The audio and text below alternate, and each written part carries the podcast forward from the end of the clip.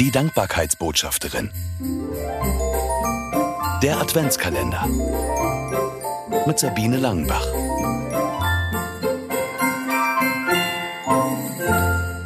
Neunzehnter Dezember. Flügellos. Ein Orgelwunschkonzert im Advent.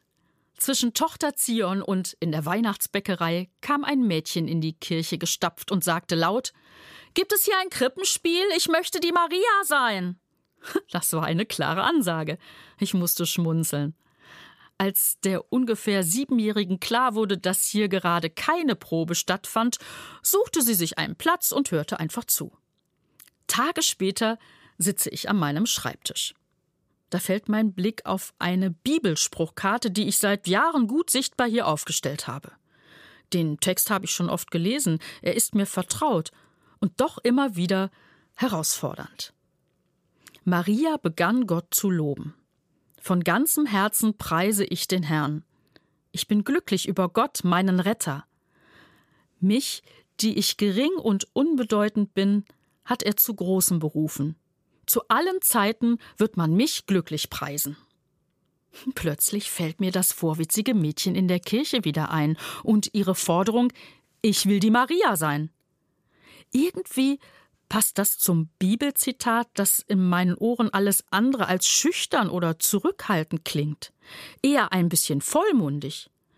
Diese Worte hätte ich nicht von einer jungen Frau erwartet, die vor kurzem erfahren hat, dass sie ein Kind bekommen wird, obwohl sie ihren Verlobten Josef höchstens mal geküsst hatte. Noch nicht verheiratet und schwanger. Damals ein gesellschaftliches No-Go.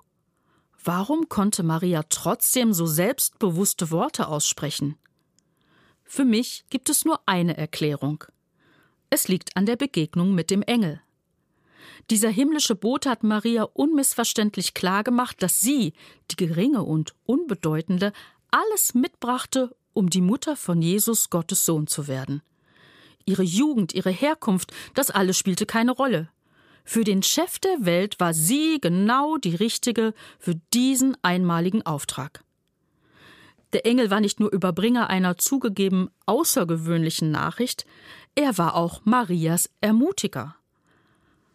Mein Lebensauftrag ist nicht halb so spektakulär wie der von Maria. Aber darauf kommt es ja nicht an. Jeder ist an seinem Platz wichtig und herausfordernde, schwere Zeiten kenne ich auch nur zu gut.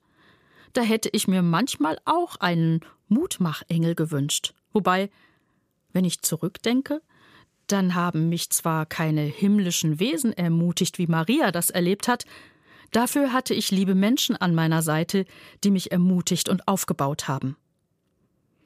Was bin ich dankbar für die vielen Engel ohne Flügel, denn für mich ist klar, dass Gott sie an meine Seite geschickt hat. Solche Momente schenken Kraft für alles, was kommt, wie bei Maria. In welchen Momenten hast du erlebt, dass Menschen zu Engeln ohne Flügel für dich geworden sind? Für welches Erlebnis bist du besonders dankbar? Vielleicht ist heute ein guter Tag zum Danke sagen. Mehr Adventskalendergeschichten gibt es im neuen Buch von Sabine Langenbach.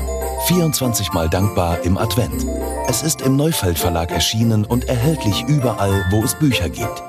Weitere Infos auf www.sabine-langenbach.de.